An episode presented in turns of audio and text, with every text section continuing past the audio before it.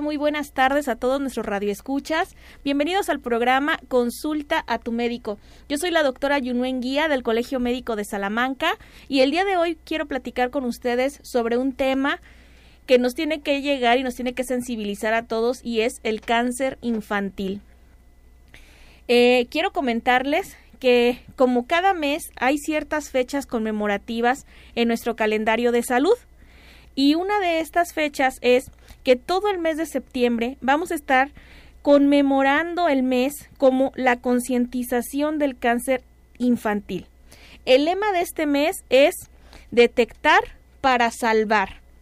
Esto es lo más importante en el cáncer infantil. Detectarlo oportunamente, detectarlo a tiempo, detectarlo en etapa temprana. Hay más días conmemorativos y los voy a comentar de una vez tenemos el día conmemorativo 4 de septiembre, Día Mundial de la Salud Sexual. El día 8 de septiembre, Día Mundial de la Fisioterapia. El día 10 de septiembre, Día Mundial de la Prevención del Suicidio. 15 de septiembre, Día Mundial sobre la concientización sobre el linfoma, es otro tipo de cáncer. 21 de septiembre, Día Mundial del Alzheimer, que el lema dice cero omisiones, cero Alzheimer. El 26 de septiembre es el Día Nacional de la Donación y Trasplante de Órganos y Tejidos. El 26 de septiembre es el Día Nacional de la Prevención del Embarazo en Adolescentes. 28 de septiembre, Día Mundial contra la Rabia. 29 de septiembre, Día Mundial del Corazón. Este 29 de septiembre, que es el Día Mundial del Corazón, hay un lema que dice, piensa en tu corazón. No fumes, haz ejercicio y come saludable. Es muy importante. Todos estos temas, todos estos eh, días que se conmemoran, son para que nos recuerden a cada uno de nosotros temas de salud muy importantes. Durante el mes que vamos a estar, este, eh, vamos a estar dando este tipo de temas y vamos a irnos acercando a ustedes para que ustedes también lleguen a los servicios médicos y soliciten las detecciones de forma oportuna. Y bueno, pues el día de hoy vamos a platicar sobre el cáncer infantil. Un tema que nos preocupa. Creo que todos como papás, eh, los que tenemos hijos pequeños, sabemos que es nuestra responsabilidad en muchos casos de detectar algún síntoma, algo raro en nuestros hijos y es lo que, lo que debemos de hacer para detectar a tiempo el cáncer. Primero hay que saber qué es el cáncer. Hay que saber que todas las células de nuestro cuerpo tienen un sistema. Este sistema hace que crezcan, que interactúen con otras células, que sepamos cuánto van a vivir y cuándo tienen que morir. Pero algunas células van a perder ese control y crecen de una manera exagerada en el cuerpo y ya y dejan de regularse como normalmente. Esto se llama cáncer. Y todo empieza con una célula, una célula que se descontrola, que no sigue el ritmo de las demás, donde debe de controlar cómo crece, cómo se alimenta, cómo funciona. Esta célula puede haberse afectado por algo externo, algo interno, pero se deja de funcionar como debe de ser y entonces empieza a crecer, a multiplicarse y a formar lo que conocemos como un cáncer. Esto, pues, ¿qué quiere decir? Que hay muchos tipos de cánceres. Entonces, porque cada una de nuestras células en algún momento pudiera volverse inadecuado su crecimiento, inadecuado su desarrollo. Entonces, cuando una célula crece de forma descontrolada, tiene pues diferentes tamaños, formas, eh, están más grandes del tamaño habitual de las que son del cuerpo y además van a destruir a las células que están alrededor de ellas.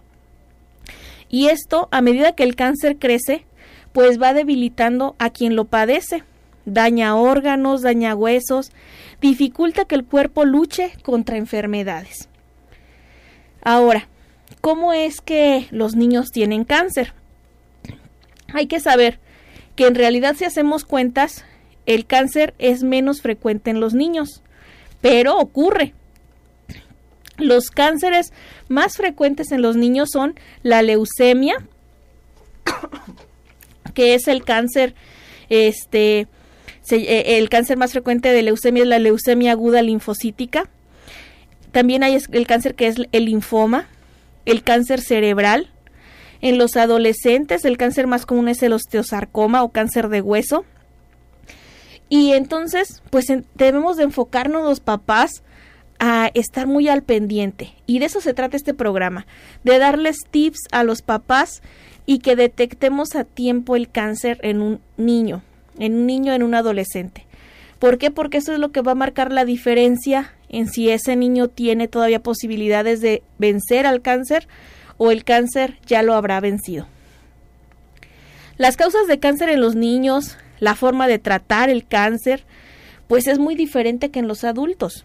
No es lo mismo eh, cuando le da cáncer a un niño que le da cáncer a un adulto.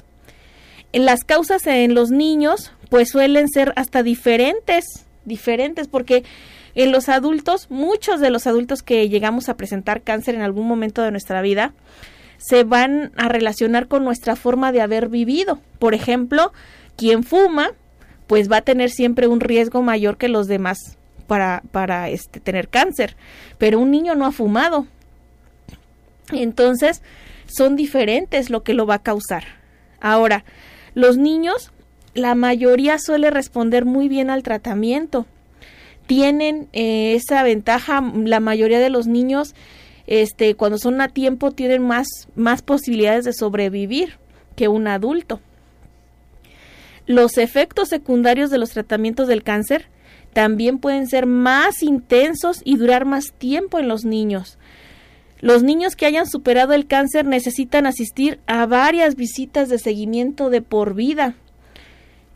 Entonces todo esto lo estamos comparando porque cuando escuchamos el cáncer en un adulto, pues este normalmente hay factores que lo hicieron que se desarrollara eh, los tratamientos ya están muy estandarizados ya decimos esta sí le vamos a dar este tratamiento y en cambio en los niños siempre hay muchas diferencias hay muchas cosas que tomar en cuenta eh, la edad la nutrición o sea tantas cosas que los hacen a ellos que sean diferentes y que se les puedan dar diferentes opciones de tratamiento.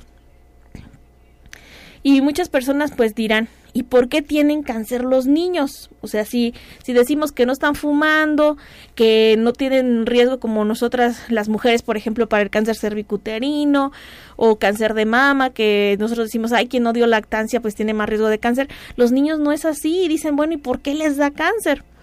Bueno, la mayoría de los casos los médicos no vamos a saber por qué les dio cáncer un niño. Los niños este, pueden tener afectaciones de genéticas, o sea, desde que sus células tienen algún problema desde la formación de bebés. Por ejemplo, un síndrome de Down tiene un poco más de riesgo de tener cáncer, porque ya tiene alguna una malformación genética. Los niños que se han sometido a tratamientos de quimioterapia, de radioterapia para tratar un cáncer, tienen más probabilidad de desarrollar otro cáncer. Entonces hay que estar muy al pendiente de los tratamientos cuando se le oferta un tratamiento a un niño porque es su opción, sabiendo que puede haber más riesgos, pero bueno, lo amerita en el momento y se necesita. No puede decir, no se lo voy a dar porque me da el riesgo de otro cáncer, pero si es su única forma y su único tratamiento en el que se va a, a mejorar, pues es un, es un riesgo que hay que correr. La mayoría de los casos de cáncer deben de ser mutaciones aleatorias, o sea, cambios repentinos en los genes del crecimiento. Y pues estos no, no va a haber una forma de, de prevenirlos. Estos, este tipo de cáncer, este, mm, como les he dicho, a diferencia de los adultos, no vamos a decir, ok, quien no fume no le va a dar cáncer. Un niño nunca fumó y le puede dar. Quien dé lactancia materna no le va a dar cáncer. Un niño jamás ha dado lactancia materna y no por eso le va a dar o no le va a dar cáncer. Hay que ser muy, muy conscientes que los niños con cáncer realmente no tenían herramientas de cómo prevenirlo.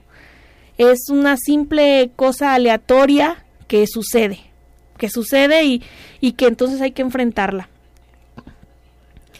Eh, y vamos a empezar a platicar un poquito de pues cómo vamos a tratar el cáncer en los niños. Lo principal es que hay que el niño va a necesitar un tratamiento especializado en oncología pediátrica, o sea, en cáncer infantil. Ayuda a los niños a recibir pues mejores cuidados, pues depende de su edad, depende de sus condiciones, como lo habíamos dicho. ¿Y qué puede incluir un, un tratamiento para un cáncer en un niño? Bueno, pues puede incluir cirugías, que es lo de extraer el tumor, extraer la célula cancerosa. Puede incluir quimioterapia, que es el medicamento que sirve para matar células cancerosas. Puede incluir radioterapia, que es el uso de energía radiante para matar las células cancerosas. Puede haber trasplante de médula ósea, que es introducir células sanas en el torrente sanguíneo de los niños para que puedan fabricar nuevas células sanguíneas de médula ósea y que esto lleguen células del sistema inmunitario sanas. Los médicos pueden usar uno, pueden usar dos o hasta tres tipos de este tipo de tratamientos. Y esto pues va a depender del tipo de cáncer, de la edad del niño y de cómo está el niño, de la gravedad del cáncer. Ahora, los papás sabemos que se van a sentir pues frustrados, presionados, porque no saben qué hacer y uno quiere, estoy segura que cualquier papá queremos lo mejor para nuestro hijo, y el verlo sufrir nos van a nos va a poner nerviosos, tensos, preocupados. Pero ¿cómo vamos a ayudar nosotros como papás? El principal objetivo de tratar a los niños con cáncer pues es curarlos. Ese es el objetivo del tratamiento que un niño tiene cáncer, le damos todo un tratamiento para que el niño se cure. A diferencia de otras enfermedades, lo hemos visto, el, el para cuando uno va a una cirugía de apendicitis, voy a que me operen para que me curen de la apendicitis. Me quitan la apéndice y se me quita mi enfermedad. A diferencia, por ejemplo, de la diabetes, que usted, los pacientes con diabetes van al médico y no van a que les quiten la diabetes, van a que se las controlen, a que detengan las complicaciones. Entonces, en, en el cáncer infantil, lo que se quiere es curar al niño. Ese es el objetivo. Y aunque es cierto que en el tratamiento del cáncer puede tener efectos secundarios, que ya lo estábamos platicando, hay muchos medicamentos y terapias que pueden ayudar a que los niños se encuentren en mejores condiciones mientras reciben su tratamiento. Cuando sea posible, los papás que tenemos hijos con cáncer o que tienen hijos con cáncer, hagan que su hijo se implique en su propio tratamiento hablen con su hijo usando un lenguaje que él pueda entender, explíquenle las características del cáncer, sus efectos. Con un niño pequeñito, que es menor de cuatro años, puede bastar con decirle estás enfermo, necesitas tus medicinas y que esos medicamentos los van a mejorar. Y independientemente de la edad que tenga su hijo, pues el objetivo consiste en siempre impedir que se asuste o evitar los malos entendidos. Eh, los niños, por muy pequeñitos que sean, entienden, pues ellos sienten, saben que algo no está bien, ven a los papás preocupados, pues nosotros como papás tenemos que darles esa fortaleza a los hijos con cáncer y entonces platicar con ellos, darles la confianza de que se está haciendo todo para que ellos estén bien y ellos tienen que cooperar para que todos sus tratamientos se les den correctamente y los papás pues estar muy al pendiente de que el niño no esté asustado, no esté espantado, que sepa que se está haciendo algo para que él esté bien. Muchos niños con cáncer pues se sienten culpables porque piensan que el cáncer fue por culpa de ellos o que sus papás están sufriendo por culpa de ellos. Entonces los niños también necesitan ir al psicólogo, eh, trabajar también con trabajadoras sociales, con miembros del equipo médico, para que sean de gran ayuda y los tranquilicen y los ayuden a afrontar estas emociones que pues son niños que tienen una enfermedad, que ellos piensan que su familia sufre por ellos y hay que darles esa tranquilidad a los niños y llevarlos a terapia para que ellos vean que no tienen la culpa de lo que está sucediendo que es algo que sucedió solamente y que lo van a afrontar todos como familia, los papás, el niño, y que esto es para que él salga adelante. Bueno, este tema es muy interesante. como les dije, el mes de septiembre lo vamos a estar dedicando a, la concientización del cáncer infantil. Y, vamos a vamos a este a estar platicando de este tema en nuestra siguiente sección. Vamos a ahorita a una pequeña pausa. Vamos a ir este a, a, a, esa pausa para que usted eh, que está escuchándonos, que está por ahí tal vez ya comiendo o que va de camino a su casa porque ya es el horario del mediodía, bueno, pues este escuchen nuestros mensajes. También les recuerdo que pueden escribirnos al WhatsApp 464-652-5000, también llamarnos a cabina 464-690-9601. Yo soy la doctora Yuno Enguía y estamos platicando sobre el tema de cáncer infantil que el objetivo de este tema es sensibilizar a toda nuestra gente sobre este padecimiento que los niños de, de aquí de pues de nuestro municipio de, de nuestro país eh, pueden estar sufriendo. Estamos platicando que ahorita en el mes de septiembre se conmemora el mes de la concientización del cáncer infantil. Y entonces estábamos platicando que debemos nosotros como adultos adultos a veces que somos eh, familiares, vecinos, amigos o los mismos los mismos papá, mamá y, y, ver cuáles son los síntomas que puede tener un niño con cáncer infantil. Bueno, si uno de los síntomas es fiebre, normalmente nuestros niños que se enferman de la garganta y tienen fiebre, que se enferman de la panza tienen fiebre, que se remojaron y tienen fiebre. Bueno, uno dice, ah, pero es porque lo escuché toser, me dice que le duele la pancita, tiene diarrea. Pero si tiene una fiebre donde no le notan de dónde viene la fiebre, ¿te duele la garganta? Dijo, no. ¿Te duele para hacer pipí? No. ¿Te duele tu pancita? No. A ver, vamos a pensar este, normalmente pueden tener fiebre un día, dos días y casi siempre el tercer día aparece de dónde viene la fiebre, ya sea de garganta, de estómago o de algún lado. Pero si vemos que el niño ya tiene una semana con fiebre, no le encontramos nada, lo llevamos al médico, el médico lo empieza a revisar y empieza a notar que no parece ningún, no, no tiene la garganta inflamada, no la tiene roja, no la tiene mal, no tiene diarrea, no tiene. Entonces vamos a empezar a pensar que este es un síntoma de buscarle algún cáncer infantil. Sobre todo son las fiebres mayores a dos semanas, las que empezamos a tener como una fiebre de origen desconocido que no sabemos de dónde viene. Esa es una. Otra, sangrados o moretones sin ninguna justificación. Si un niño de repente le aparecen moretones, de repente sale sangre de la nariz, de repente este notan que, que se lava hasta los dientitos sale sangre, hay que pensar que algo está mal, no es normal más si el niño no se golpeó. Hay niños muy traviesos, eso también es muy claro, hay niños muy traviesos, muy juguetones, se andan trepando donde sea. Y este, si notamos que se golpeó y le sale un moretón, pues no va a ser algo grave. Pero si vemos que es un niño, y lo vamos a notar mucho porque son niños mucho más tranquilitos, y resulta que empiezan a aparecerles moretones o sangrados, aguas. Hay que tener cuidado, hay que buscarle por qué está pasándole esto a nuestro niño. Si el niño se empieza a volver pálido, Oye, pero pues casi no come. Ay, al de tener anemia. Bueno, pues si esto lo piensan, hay que llevarlo al médico y hay que hacerle pruebas para ver si tiene o no tiene anemia, porque la palidez también es otro síntoma. Si tiene dolor de huesos o articulaciones, también por separado, mucha gente dice, ay, es que a los niños les duelen los piernitas, las, los piecitos en las noches, este, ya de ser por el crecimiento sí puede ser, es un, síntoma del crecimiento cuando crece más rápido el huesito de tanto que están creciendo y crece más lento el músculo y entonces en las noches dan, les tienen mucho dolor, pero no podemos dejarlo como que ya pasó un día, dos días, ya pasaron 15 días, el niño sigue quejándose de dolor y yo, no, es el crecimiento, es el crecimiento, no, hay que llevarlo al médico para que se le haga la revisión y veamos si no está junto con otras, otras, este, otros síntomas. Tal vez usted dice nada más es el, el dolor de los piecitos, pero le toma una temperatura y resulta que también hay fiebre, pero le lo anda uno revisando y lo nota que tienen moretones.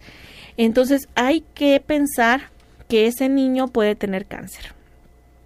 También cuando tienen este dolores de cabezas muy intensos. Acuérdense que uno de los cánceres principales que hay en los niños es el cáncer cerebral. Si el niño empieza a decirles que le duele la cabeza, háganle caso. Puede ser algo más que el dolor de cabeza. Si empiezan a verlo como que suda demasiado, como muy sudoroso, y no lo ven que realmente está haciendo ni ejercicio o hace poquito ejercicio, pero se le se nota muchísimo, hay que llevarlo al médico. Si ven que pierde peso, un niño nunca pierde peso. Puede mantener el peso, puede no, ver lo que no engorda mucho, pero no pierde peso. Si un niño lo llevan y pesa 20 kilos y la siguiente vez lo llevan y pesa 18, algo está pasando. Ese los niños no pierden peso. Hay que, hay que estar en vigilancia. Otro cáncer muy común, eh, de los más frecuentes también en los niños, son los cáncer eh, en el ojo. Si usted nota que en las noches el niño le brilla un ojo, o sea, sobre todo es eso, mucha gente se da cuenta cuando les toma fotografías y de repente notan que un ojo brilla, así como le brillan a los perros, a los gatos los ojos en las noches. Eso es un dato de un cáncer. Entonces, si llegan a ver eso, mejor llévenlos al médico, que empiecen las revisiones y que tengan este el tratamiento lo más pronto posible. Ya hemos dicho algunos de los síntomas y pues claro que los papás somos principalmente quienes andamos observando a los niños qué hacen, cómo se comportan. Entonces, repitiendo, fiebre, sangrado, palidez, dolor de huesos. También está lo que son las bolitas o también lo, se llaman ganglios, sobre todo las bolitas que se encuentran aquí en lo que es el cuello, las axilas, las ingles o la clavícula aquí arriba si se aparecen bolitas, hay que ir al doctor. Muchas veces el médico lo revisamos y vemos que son ganglios pues por infecciones de garganta o infecciones de, del estómago. Ok, está bien, pero ya está revisado el niño. Pero si esas bolitas permanecen, normalmente nosotros como médicos les decimos, les voy a dar el tratamiento para la infección que trae, pero estamos esperando que en una semana máximo esas bolitas también deben de haber desaparecido porque esas eran las defensas para atacar esa infección si no desaparecen y si continúan y sobre todo que ya no le duela ni nada, tráigalo de regreso, porque eso es dato para verificar que esas bolitas qué son, por qué no se desinflamaron, por qué siguen ahí. También son un dato de cáncer. Y bueno, el Centro Nacional para la Salud de la Infancia y la Adolescencia nos dice que en México se estima que existen anualmente entre 5.000 y 6.000 casos nuevos de cáncer en menores de 18 años entre los que destacan principalmente pues las leucemias, que son 52% de los niños puede padecer leucemia, linfomas el 10% y los tumores del cerebro del sistema nervioso central en el 10%. La sobrevida estimada en México es del 56% del diagnóstico, que quiere decir que entre 5 y 6 niños se van a salvar. La razón de incidencia de estos casos de cáncer es 9 casos por cada 100.000 menores de 18 años para población que no tiene ninguna derechohabiencia en la República Mexicana. Ahora, el cáncer también pues tiene un promedio de cuántas muertes puede ocasionarnos en, en, en, México. Y en la última década, o sea, en los últimos 10 años, el promedio por año es de que mueren 2.000 niños en México. El cáncer infantil es la principal causa de muerte por enfermedad en los mexicanos entre 5 y 14 años de edad. Esto pues de acuerdo a los sistemas epidemiológicos. Eh, y se saca pues de unas plataformas especiales. ¿Qué nos está diciendo aquí? Pues que el cáncer infantil es una enfermedad importante para nuestros niños eh, es algo de lo que tenemos que cuidarlos. Los papás nos corresponde este, estar haciendo esta vigilancia, llevándolos al médico, eh, estar al pendiente de sus consultas. Yo muchas veces les he comentado, a veces dicen las mamás, pero ¿para qué lo llevo? Nada más me lo pesan y me lo miden y nada más. Bueno, pero por ahí se empieza, por llevarlos, ver cómo va su crecimiento, ver cómo va su desarrollo. A muchas mamás les pedimos, oiga, espérese tantito más, le queremos hacer una prueba que se llama prueba EDI, que es una prueba para ver cómo se desarrolla tanto eh, la motricidad, el aprendizaje, el lenguaje del niño. Ay, no, yo tengo mucha prisa. Y son niños que tuvieron la oportunidad de detectarse a tiempo, iniciar con terapia a tiempo y que les vaya muy bien. Y sin embargo, a veces, como yo les digo, todo empezó porque le he comentado, los papás a veces estamos con tantos pendientes, tantos problemas y traemos al niño para allá y para acá que no le damos el tiempo a llevarlo a su consulta de control de niño sano. La consulta de control de niño sano debe de ser cada seis meses. Cada seis meses mi niño se enferme o no se enferme, yo lo tengo que llevar al médico a ver cómo pesa, cómo mide, si le toca alguna prueba de detección que se, que se la hagan, si me hacen preguntas para ver el desarrollo del niño, que me las hagan las preguntas. Es muy importante. Y ahora yo como papá en mi casa, pues estarle observando, ya quedamos, hay que revisarlos, que no tengan bolitas, que, que no tengan moretones, que no les dé fiebre. Muchos niños empiezan estando cansados, empezamos a ver los que ya no corren, que ya mejor están cansadillos y, y mejor se quieren quedar a ver la tele. Bueno, ese es un síntoma de que este niño no anda bien en algo, hay que revisarlo y si es necesario lo llevo al médico.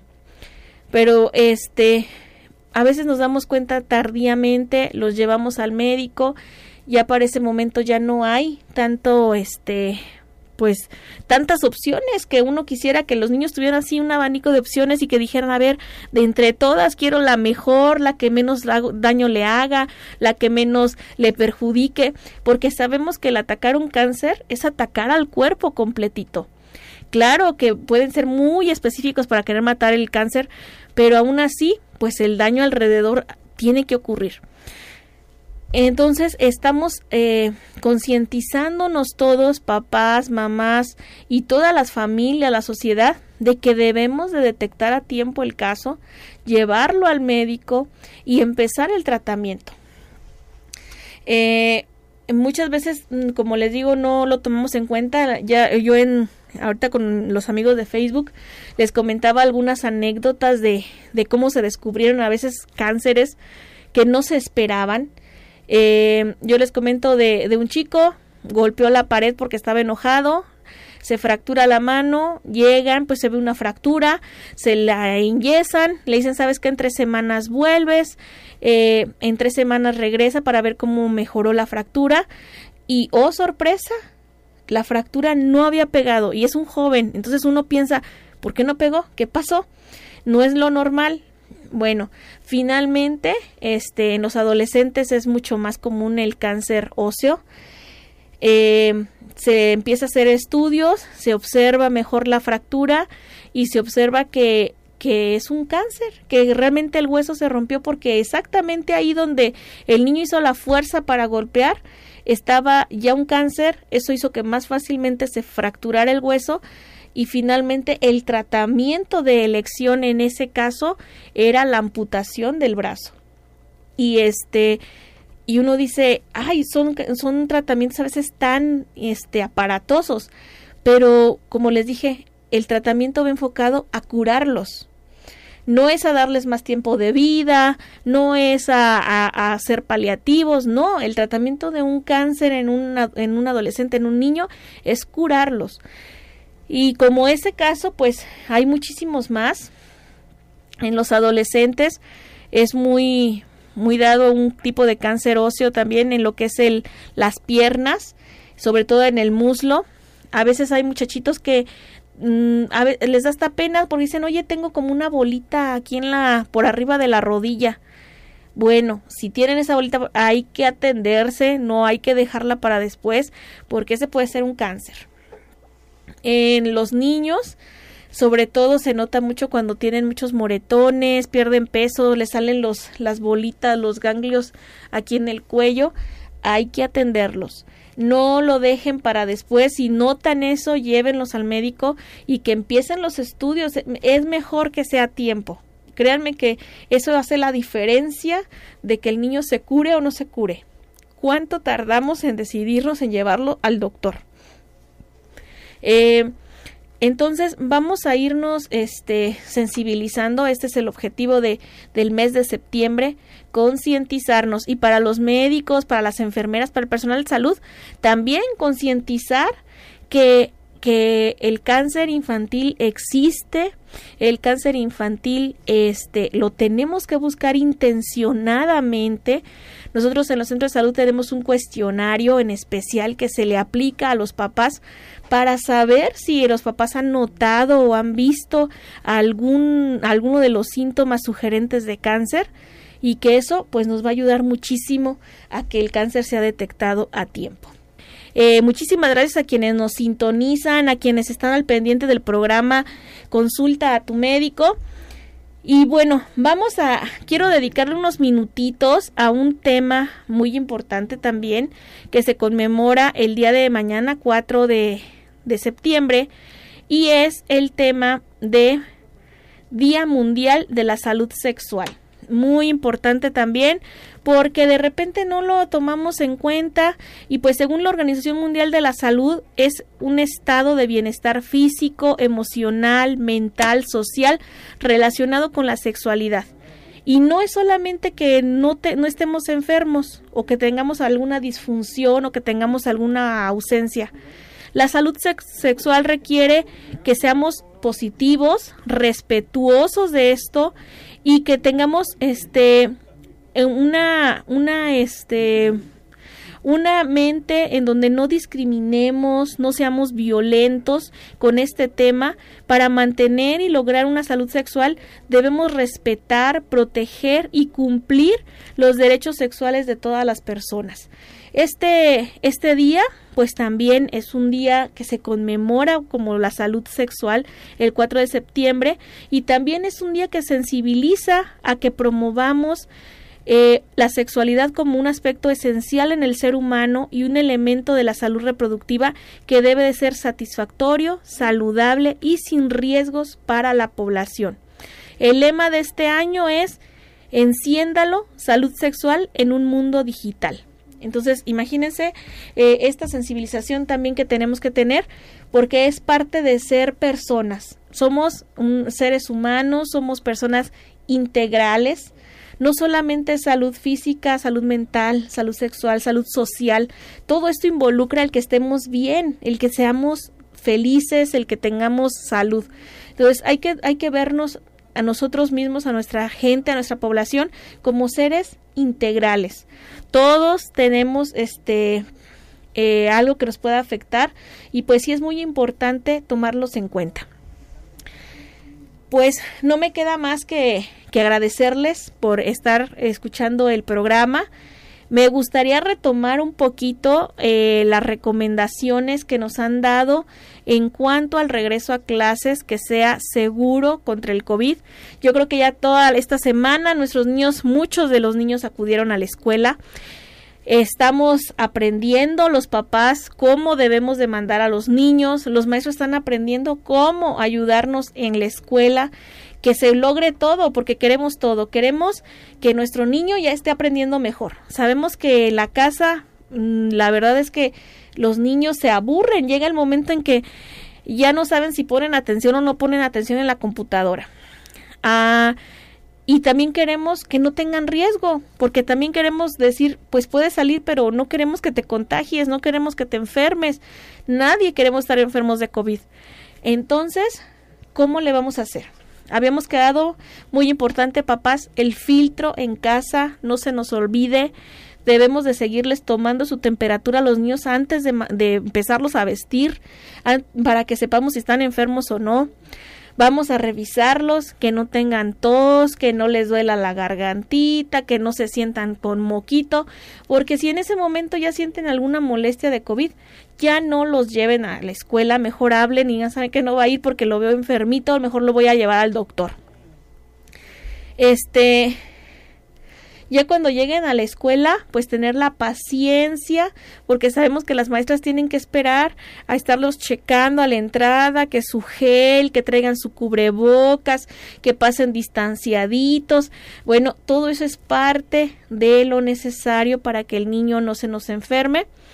Y finalmente, papás, el recordarle a sus niños, no te quites tu cubrebocas, ya vas a estar con tus amiguitos, puedes platicar con ellos, pero trae tu cubrebocas, eh, no se vayan a aglomerar todos, cuando vayan a comer pueden sentarse pero separaditos porque todos van a quitarse su cubrebocas, entonces te quitas su cubrebocas, comes y te vuelves a poner tu cubrebocas, no andar compartiendo los, los cubrebocas, no andarlos agarrando, ensuciando, eso es parte de nosotros, de nuestra educación que les vamos a dar desde la casa, claro que los maestros lo van a tener que reforzar en la escuela, pero muy importante que esos niños ya vayan sensibilizados, ya vayan este, ah, bueno, ya me dijeron, pues ya voy a regresar a la escuela porque a pesar de que muchos niños no lo expresan o otros niños, este, no lo quieren decir abiertamente, dicen, es que la verdad sí extrañaba la escuela. Es que la verdad sí extrañaba a mi maestra, extrañaba a mis compañeritos, aunque me digan que no los abrace y que no me les acerque tanto, pero los extrañaba por lo menos oírlos gritar, oírlos ah, andar corriendo por ahí. Bueno, pues hay que decirles todo esto es pero si seguimos las reglas, que es no te quites tu cubrebocas, hay que mantener abiertos los salones, abiertos las ventilaciones de todo el salón y procurar no estar muy pegados, estar separaditos. Si alguien está enfermo, detectarlo en el momento y decirle a su mamá, sabe que venga por él para que mejor lo lleve al médico y mejor quitarnos de la duda y de la zozobra de que será COVID, no será COVID también los que sepamos, ah, se enfermó, no hay que discriminarlos, ya me imagino a los niños, ay, mira, ahí viene el niño que tal vez esté enfermo de COVID, tampoco no es así, hay que esperar a que lo revisen, a que le hagan sus pruebas y entonces pues ya sabremos. Nadie está exento de contagiarse, sabemos que estamos en, en constante pues comunicación entre unos y otros, pero pues hay que buscar la forma de no buscarle a encontrar al COVID hay que separarnos un poquito y estoy segura de que poco a poco podremos volver a la normalidad en cuestión de ir a la escuela, pero lo que sí no vamos a cambiar es el cubrebocas, la distancia y la ventilación. Eso sí no va a cambiar. Y lo que les hemos recordado, que laven sus manos, que traigan su gelecito, que mantengan sus áreas limpias y desinfectadas, igual que sus útiles escolares. Y nos va a ir muy bien en este regreso a clases eh, si alguien sabe que ya está enfermo de COVID, por favor manténgase en casa, no busque o no este, apoye eso de la propagación y sobre todo si ya lo sé, si me hicieron una prueba para COVID, tengo que quedarme en casa hasta que me hablen y me den el resultado. Nada de yo misma irlo a andar buscando y en el camino me subo al camión, en el camino ando tosiendo, pues entonces estoy contaminando a muchas más personas. Si ya lo saben, este, por favor, quédense en su casa, guarden el reposo, guarden la, el, el aislamiento por 14 días y no es necesario, recuerden, no es necesario hacerse una prueba después de los 14 días. A los 14 días están dados de alta. Y pues muy importante, tenemos que cortar estas cadenas de transmisión y eso lo hacemos con la responsabilidad de cada uno de nosotros. Cada uno va a ser responsable de traer su cubrebocas, de mantenerse más alejado de los demás y de estar en lugares ventilados. Ese es el secreto. Vamos a aprovechar estos tips y vamos a estar en nuestra escuela a todos los niños, que ya muchos de ellos han de haber regresado ahorita del turno matutino, estar en nuestra escuela y cuidarnos. Así es como vamos a, poder seguir en las escuelas sin contagios. Bueno, pues no me queda más que despedirme. Muchísimas gracias a todos nuestros Radio Escuchas. El día de mañana a las 12 del mediodía nos escuchamos aquí con un programa más de consulta a tu médico.